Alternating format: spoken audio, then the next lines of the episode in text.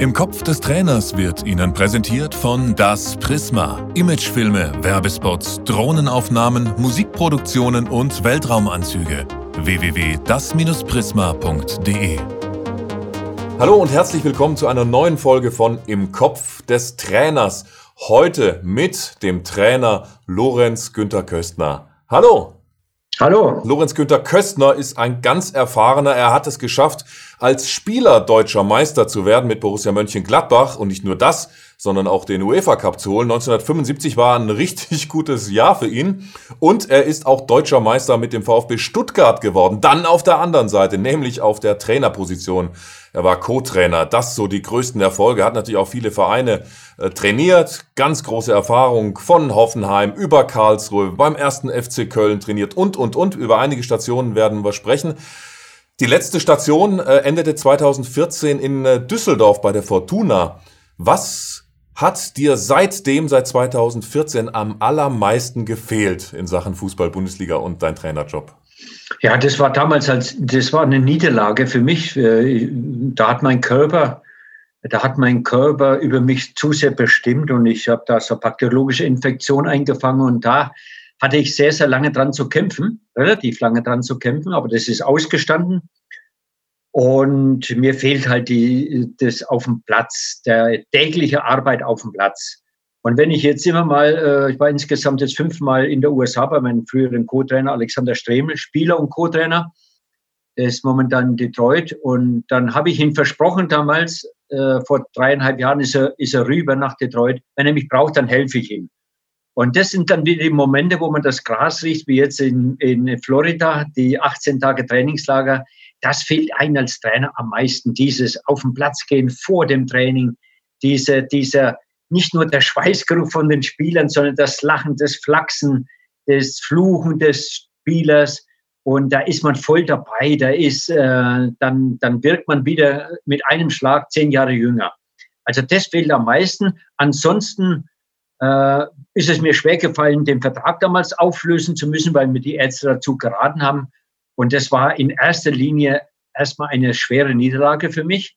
Und der Kampf zurück war, war mir aber damals klar, er wird nicht ganz so einfach. Ich war damals der älteste Trainer, der noch, äh, nachdem Hitzfeld aufgehört hat, Heinkes ja zurückgekommen ist und wieder aufgehört hat.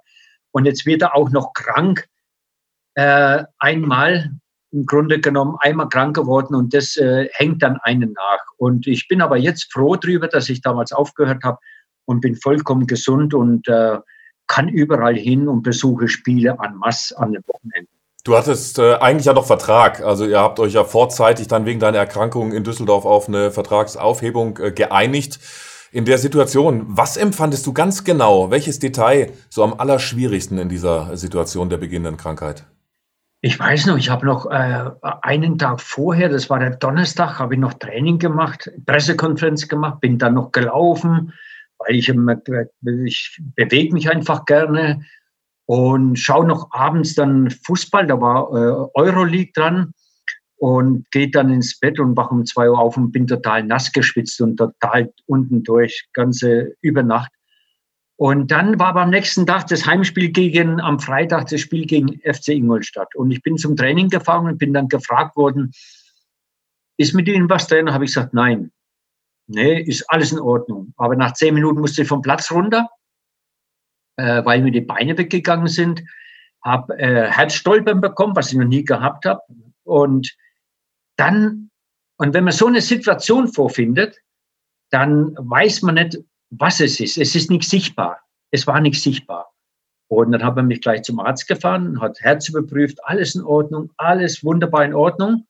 Und man hat mich noch gebeten, abends gegen Ingolstadt auf dem, auf dem Spiel äh, auf der Bank zu sitzen. Das habe ich auch gemacht. Aber Olli Reck hat dann das Spiel, haben wir vorher abgesprochen, das Spiel gemacht. Ich war nur da gesessen, war vollgepumpt mit, mit Medikamente.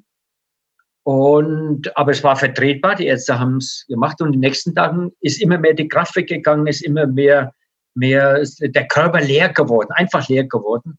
Und bis man es dann rausgefunden hat, dass es dann diese bakteriologische Infektion ist und nicht etwas mit Herzen zu tun hat, hat zwei Wochen gedauert. Und dann habe ich gemerkt, oh, das ist was, das ist was Schlimmeres. Und dann bin ich drei Monate richtig mit Antibiotika und und und behandelt worden. Und dann kam eben die Vertragsauflösung. Und das war für mich das Schlimmste, weil ich war schon mit 40 Grad, wie viele andere Trainer auch, auf der Bank gesessen. Wir haben Spiele gemacht, wir haben Training gemacht. Dann hat man sich geschüttelt, ist zwei Tage ins Bett, hat geschwitzt und hat sich geschüttelt und dann waren wir wieder auf dem Platz gestanden. Aber das war nicht greifbar für mich. Ich vergleiche es fast wie jetzt mit der Corona, mit, mit Corona und äh, man sieht nichts, man merkt nichts und plötzlich ist die Kraft über Nacht weg und es, es wie ein Fass ausläuft, so ist die Kraft von Stunde zu Stunde weniger geworden bei mir. Man hat erst gedacht, ist vielleicht ähm, äh, ist vielleicht äh, ein Schwächeanfall oder irgendwas. Nee, das war es nicht. Die ganzen Symptome haben dann, äh, dann dafür gesprochen, eben, äh, dass es was anderes sein muss. Und dann begann erstmal vier, 14 Tage Untersuchungen und dann haben wir es herausgefunden und dann ging es peu à peu wieder vorwärts. Peu à peu sagst du, heißt, wann warst du wieder komplett genesen und der Alte von vor der Erkrankung? Das war eben das. Ich wollte unbedingt wieder auf den Platz und habe den Arzt gesagt, ich weiß nicht, ich bin mal morgens aufgewacht nach zig Information, äh, in, äh, Infusionen. Oh, jetzt bin ich wieder. Ich glaube, jetzt, jetzt kommt die Kraft wieder zurück. Dann sagt er, halt, stopp, nein, nein, nein, nein, nein, du darfst noch nicht weg. Nein, du willst ja später auch noch gesund bleiben. Du willst ja, du willst ja noch auch, auch noch leben und, und, und weiter trainieren. Das ist ja selbstverständlich. Richtig fit war ich dann mh, hm, Oktober, November. Da hatte ich es dann so überstanden. Da hatte ich so überstanden und äh, richtig überstanden, so dass ich so wie vorher war, war dann so im Frühjahr. Äh, über den Winter nochmal, äh, dann im Frühjahr, dann ging es richtig bergauf und seit der Zeit ist nichts mehr zurückgekommen. Äh, wir lassen es immer kontrollieren, Blut, immer Blutuntersuchungen machen, aber es ist Gott sei Dank toi, toi, toi, nichts mehr zurückgekommen. Das ist das Allerwichtigste, dass dir gesundheitlich stabil und gut geht. Ja. Kamen dann Vereine nochmal auf dich hinzu oder überspitzt formuliert, war den Verein vielleicht das Risiko zu groß, dass sowas vielleicht wiederkommt? Ja, ich habe es eben schon angedeutet, weil ich, äh, ich war der Älteste, der, der noch trainiert mhm. hatte. Ja. Und jetzt ist er nochmal krank geworden. Na, äh, das hat eine Zeit lang gedauert und dann kamen die ersten losen Anfragen. Die ersten losen Anfragen äh, aus China auch, Shangshun Miatai, da war äh, VW, hat da ein Riesenwerk, ein Riesenwerk. Und es lief, glaube ich, auch über denen mit. Und, ähm, aber äh, das war dann, es war mir zu gefährlich. Es ist sehr, sehr kalt da, sehr, sehr kalt, kann bis minus 20 Grad werden, ist äh, viel Smog. Und dann sagt meine Frau, da geht's auf keinen Fall mit. Und dann habe ich es auch sein lassen, sein lassen. Und dann kam mal zweite Liga, nochmal zweite Liga jetzt vor kurzem, ohne Namen zu nehmen, ein Drittligaverein in der Winterpause. Aber ich war dann, ich war dann so weit, ich war dann so weit, wo ich gesagt habe, mir geht's gut, mir geht's super, bin, kann mich die Spieler aussuchen, ob in Frankfurt, in Stuttgart, in Hoffenheim, bei Bayern, überall. Und ich bin viel in den Stadion, weil ich halt gerne, sehr, sehr gerne die Spiele im Stadion anschaue. Also hast du für dich tatsächlich mit dem Trainerjob jetzt abgeschlossen als aktiver Trainer? Ja, es müsste was Außergewöhnliches passieren, was Außergewöhnliches. Jetzt, wo ich in Amerika wieder war, der Clubbesitzer hat mich gefragt, ob ich März, April, Mai mit rübergehen, dann Sommerpause, dann ähm, August, September, Oktober. Das ist eine neu gegründete dritte Liga. Nisa heißt es. Und da ist der Alexander äh, Stremel Trainer. Und ähm, dann habe ich gesagt, ich überlege mir das. Ich war fünfeinhalb Wochen im Januar und Februar war ich bei ihm in Amerika, auch im Trainingslager in Florida mit. Und dann hat die, ist, ist Corona ausgebrochen, dann haben die zwei Spiele gemacht und die Saison auch alles runtergefahren. Die Frage hat sie dann nicht mehr gestellt. Ganz wollte ich nicht mehr rüber. Ich habe nur gesagt, wenn ihr mich braucht, dann helfe ich mit. Das habe ich dem Alex versprochen. Und äh, sonst äh, ist es sehr, sehr schwer, in Amerika reinzukommen. Hat Peter Neurohrer auch äh, feststellen müssen. Äh, wir haben darüber mal gesprochen. Und ähm, Peter, glaube ich, äh, Peter, glaube ich, würde es auch noch jucken, so wie ich ihn kenne, wenn dieses, wenn, wenn das kommt, wenn die richtigen Leute kommen, dann, und man ist wieder richtig fit und ist, man ist wieder richtig drin, dann würde man, glaube ich, sich das nochmal überlegen. Aber realistisch gesehen ist es durch. Er war ja in den ersten drei Folgen äh, im Kopf des Trainers unser Gast und war da eigentlich wie eh und je der Entertainer, der über seine Motivationstricks gesprochen hat, wie er an die Mannschaft rankommt, wenn er als Feuerwehrmann äh, engagiert wird und vielleicht teilweise nur ein paar Stunden Zeit hat um die Mannschaft auf das nächste Spiel vorzubereiten. Also der brennt noch äh, richtig, den Eindruck hatte ich auch. Was äh, ja. würdest du nach all deiner Erfahrung sagen? Was ist das äh, Wichtigste von den Eigenschaften her, was ein Trainer haben sollte? Sowohl als Spieler als auch als Trainer, es darf nicht zu viel sein. Man hat ja im Grunde genommen kein freies Wochenende. Man hat im Grunde genommen keinen freien Tag. Auch wenn er mal frei ist, aber man denkt ja rund um die Uhr an die Mannschaft an den Verein. Äh, äh, man muss mit Leidenschaft, man muss mit Leidenschaft dabei sein. Äh, es gibt ja viele Trainer auch, wie zum Beispiel Rangnick, das sind so Visionäre mit damals mit dem 4-4-2-System, also das von dem Russen, russischen Trainer, die immer in Ruid im Trainingslager waren, russischen Nationalmannschaften Dynamo Kiew, äh, hatte das übernommen. Äh, das sind Visionäre. Die anderen, die verstehen sich als, als Trainer die äh, einfach den besten Erfolg, auch, auch Rangnick wollte immer den besten Erfolg, ja, immer den besten Erfolg für den Verein, für die Mannschaft, aber immer wieder mit Visionen. Ein, ein, ein Nagelsmann oder früher äh, äh, der Uta Ladek, der hat ja, das war einer der ersten, der wo das Medienklavier aus dem FF gespielt hat. Aber hat immer sehr, sehr gute Mannschaften gehabt und das ist der Entscheidende. Ich glaube, Peter Neurohrer, Friedhelm Funkel, ich gehöre auch dazu. Wir hatten nicht immer die besten Mannschaften, und haben aber immer versucht, mit ganzer Erfahrung, mit ganzer Hingabe, mit der ganzen Leidenschaft, immer das Beste für die Mannschaft und für den Verein herauszuholen. Und das muss immer Voraussetzung sein.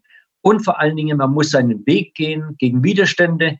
Man muss sich freischwimmen. Junge Trainer dürfen, auch ältere Trainer dürfen Fehler machen, aus Fehlern lernen und sich so, äh, da können Schläge dazu, da können Hiebe dazu, da muss ich fast verprügeln lassen von den Medien teilweise und natürlich von anderen auch.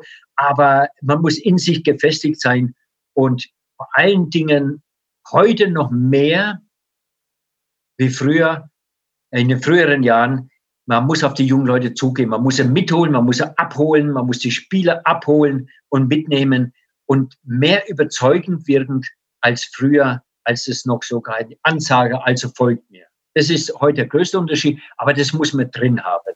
Das muss man, das kann man sich auch aneignen und vor allen Dingen immer bereit sein, im Innersten sich selbst zu hinterfragen, was kann ich besser machen?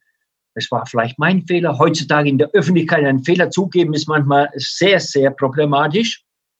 Sehr, sehr problematisch. Ich habe damals gesagt, nach, äh, bei der Krankheit, ich habe mich geschämt. Ich habe mich geschämt für die Krankheit. So habe ich empfunden, weil der, äh, der Wolf Werner hat mich äh, vor der Winterpause angerufen und gesagt, Lorenz, kannst du mir helfen? Äh, Habe ich gesagt, selbstverständlich. Und dann nach drei Monaten passiert das. Ich muss ganz ehrlich sagen, haben mir Leute gesagt, auch Kollegen von Ihnen, das dürfen Sie nicht öffentlich sagen. Nein, das dürfen Sie nicht. Habe ich gesagt, warum nicht? Das ist mein Empfinden. Das ist mein Empfinden. Ich habe mich geschämt, ich habe zugesagt und jetzt, ich, ich kannte sowas nicht. Und ich glaube, das darf man auch mal. Das, das macht einen nur menschlicher und, und da kommen auch Empfindungen auf, äh, auch für andere. Es ist einfach, äh, als Trainer muss man sich sehr, sehr, sehr oft selbst hinterfragen, oftmals in stillen Kämmerlein und man braucht seine gewissen Leute, seine gewissen Leute um sich herum. Das ist eine Handvoll, die man blind vertrauen kann. Heißt, was würdest du ganz konkret heute anders machen, wenn die Krankheit nicht 2014 ähm, aufgeploppt wäre, sondern jetzt? Was wären so die größten Unterschiede?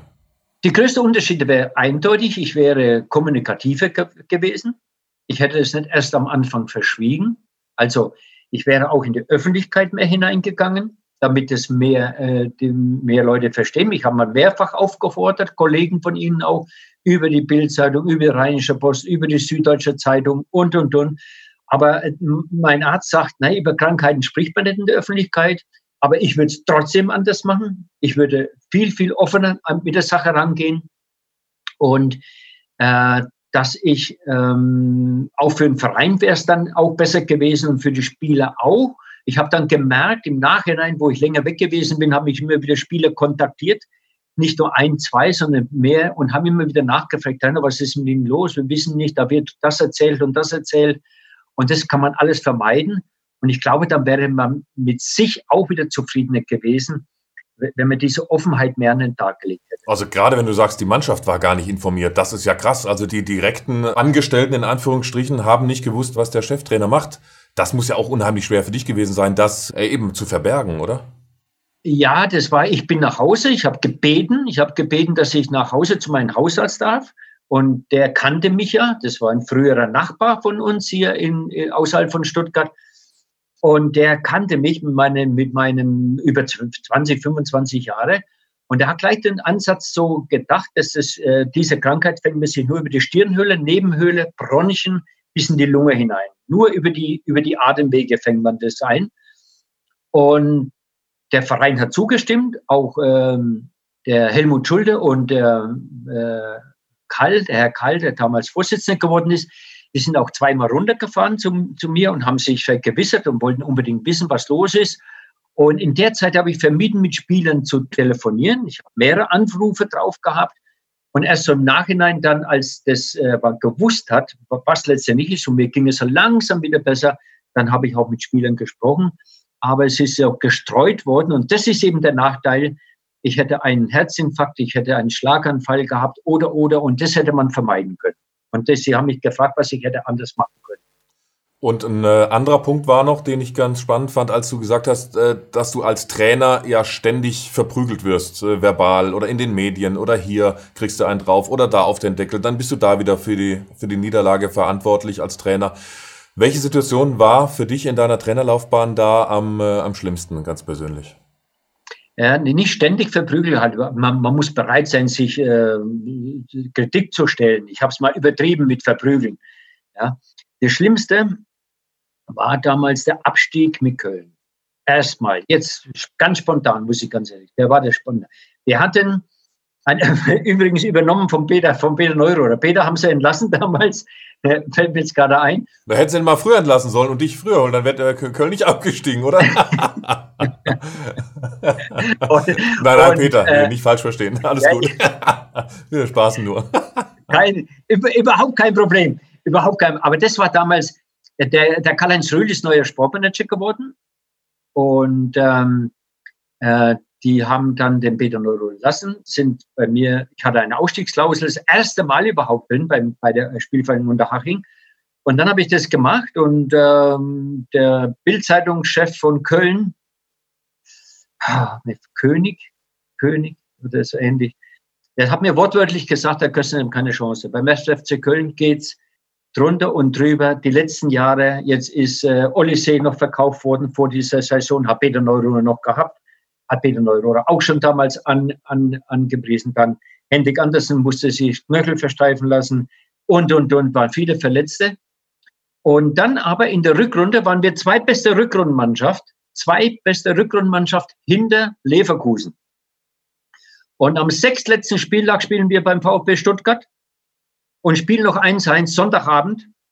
Und Sonntagmorgen sagt dieser Bildzeitungschef in Köln, der zuständig war, im Doppelpass, das ist alleine Pöstners Erfolg, dass jetzt um UEFA-Pokal mitgespielt werden kann oder so. Und ich denke, was ist denn jetzt los? Ja, wir hatten wirklich, wir haben in München gewonnen, wir hatten, wir haben, wir haben gegen Dortmund, gegen Gladbach gewonnen, eine Riesenserie. Und dann passiert das, die letzten fünf Spiele haben wir, haben wir nicht mehr gewonnen. Natürlich auch mit diesem sagenhaften Handspiel von Oliver Held auf der Linie. Wir hatten eine untere Woche ein Nachholspiel, glaube ich, äh, in Schalke und es steht 0-0. Und Oliver Held äh, mit beiden Händen auf der Linie, kratzt den Ball von der Linie, lenkt ihn über die, über die Latte. Und die äh, 55.000 haben das gesehen, nur die beiden Linienrichter und Schiedsrichter haben das nicht gesehen. Gab es das noch nicht, den den Videoassistenten. Da gab es noch nicht diesen, ja. Und vorher war auch nochmal ein Heimspiel gegen Rostock. Evalin war in Rostock. Und wir, ähm, wir machen ein Tor, 1-0, die zweite Halbzeit. Es wird auf Abseits äh, entschieden, wobei im Nachhinein in der Fernsehaufzeichnung haben wir gesehen, das war nie Abseits, weil ein ganz grober Verstoß. Und wenn es Elfmeter gegeben hätte, Toni Polster damals alle Elfmeter verwandelt, gehen wir mit hoher Wahrscheinlichkeit in einzelnen Führung. Und, äh, aber, aber ihr habt die Spiele verloren. Darauf wolltest du ja hinaus, oder? Dass die Bildzeitung dann dich in der Situation dann äh, ausgezählt hat? War das so das Schlimmste, wie du medial oder so behandelt wurdest? Oder welche Situation war das?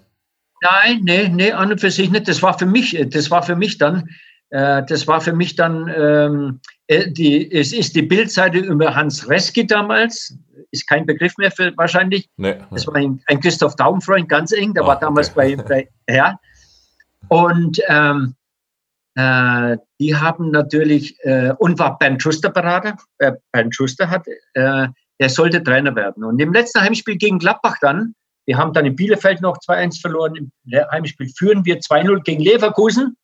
Gegen Leverkusen 2-0. Und Gladbach spielt, glaube ich, in, in Rostock, glaube ich. Und die, die führen da und dann spielen wir noch 2-2.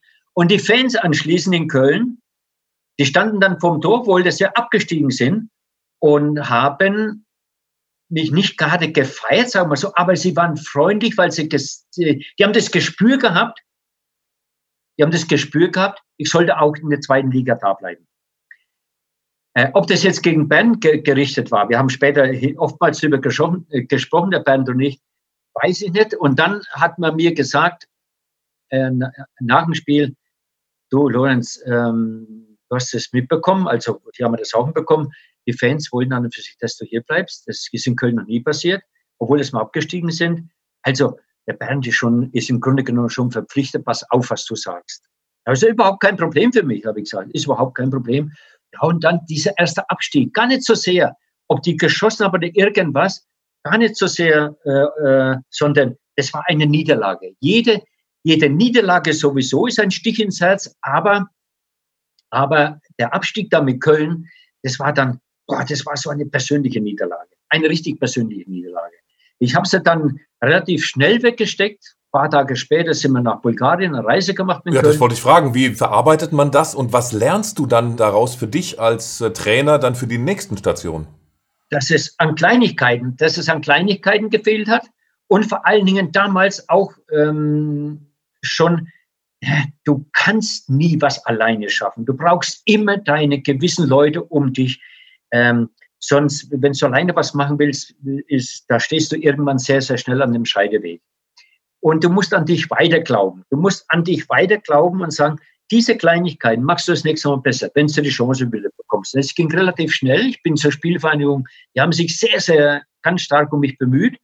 Ich wollte an und für sich erst nicht zurückgehen, weil immer mit zum selben Verein zurückgehen, boah, ist oftmals sehr, sehr schwierig.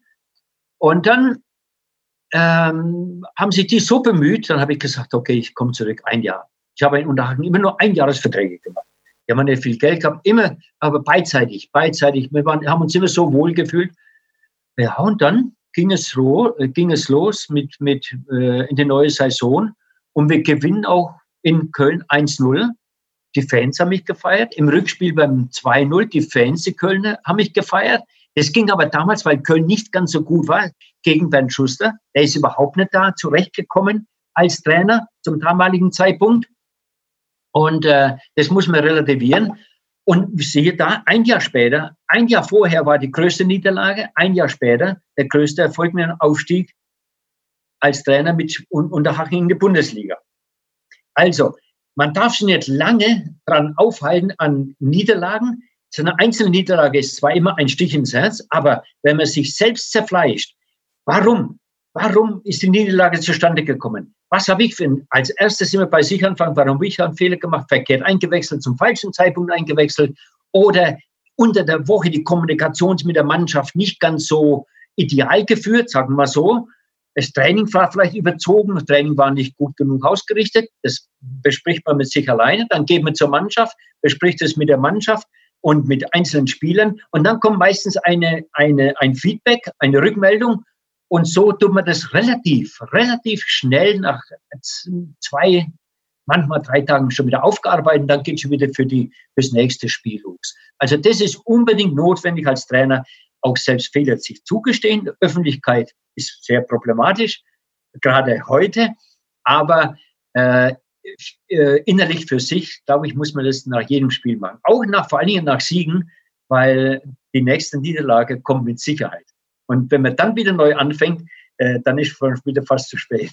Die Kritikfähigkeit, also eine ganz besonders wichtige Eigenschaft, die jeder gute Trainer dann auch haben muss. Du hast ein paar Kritikpunkte angedeutet, die dir selbst an dir nicht gefallen haben. Was würdest du zusammenfassend sagen, äh, wenn du auf deine Karriere zurückblickst? Was war der größte Fehler, den du begangen hast? Natürlich war ich sehr, sehr ehrgeizig als junger Trainer, sehr, sehr ehrgeizig. Ähm, ich musste auch erst lernen, die Defensive mehr zu stärken. äh, mit der ersten Trainerstation beim FC Bayernhof, nach meiner Karriereende Bielefeld, dann in Reutlingen, dann äh, beim SC Freiburg die zwei Monate, als ich den Vertrag den Herrn Stocker wieder zurückgegeben hatte, äh, durch nach Kassel bin, dann da habe ich die Defensive auch nicht so im Blickpunkt richtig gehabt. Ich war geprägt natürlich auch durch Hennes Weißweiler und, äh, und, äh, und, und Heinkes und äh, Berndrup und alle, wie sie geheißen haben. Ich wollte auch immer so diesen offensiven Fußball spielen, äh, dieses schnelle Umschaltspiel und, und, und. Und das musste ich lernen und die Verbissenheit vor allen Dingen, die Verbissenheit.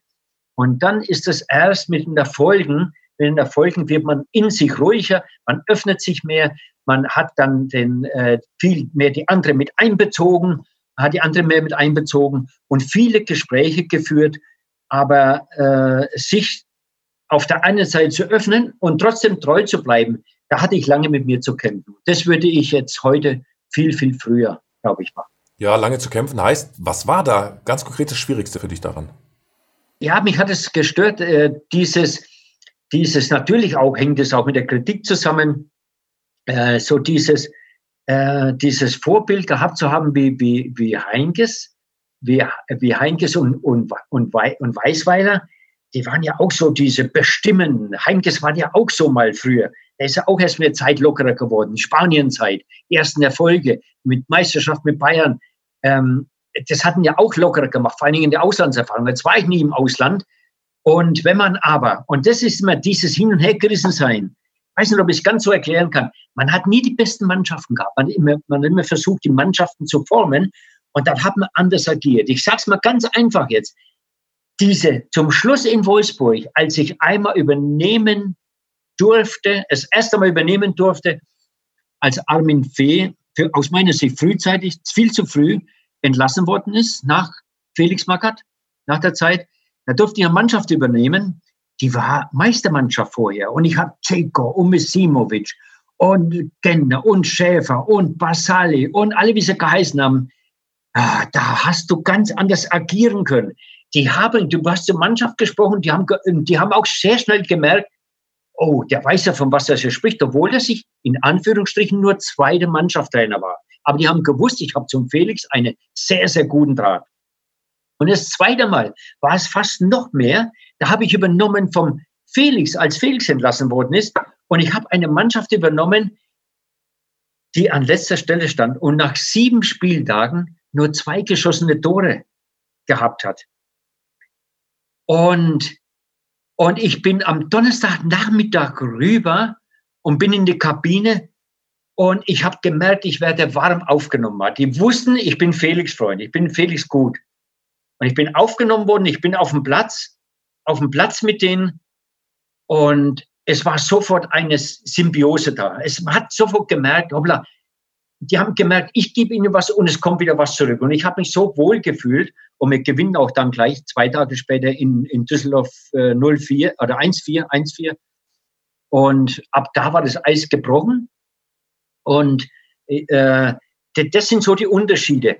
Wenn du wenn du jung bist, dann willst, möchtest du alles, das so nach deinem Plan läuft. Das möchtest du auch, wenn du älter bist. Aber du hast mehr Nachsicht.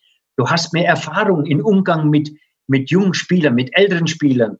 Und, de, und das war das Krasse. In jungen Jahren, in jungen Jahren, glaube ich, wenn ich diese Chance bekommen hat, hätte zum Übernehmen einer Mannschaft, hätte ich das nicht so voll, vollziehen können, als wie in, in späteren Jahren. Den Umgang mit den Starspielern.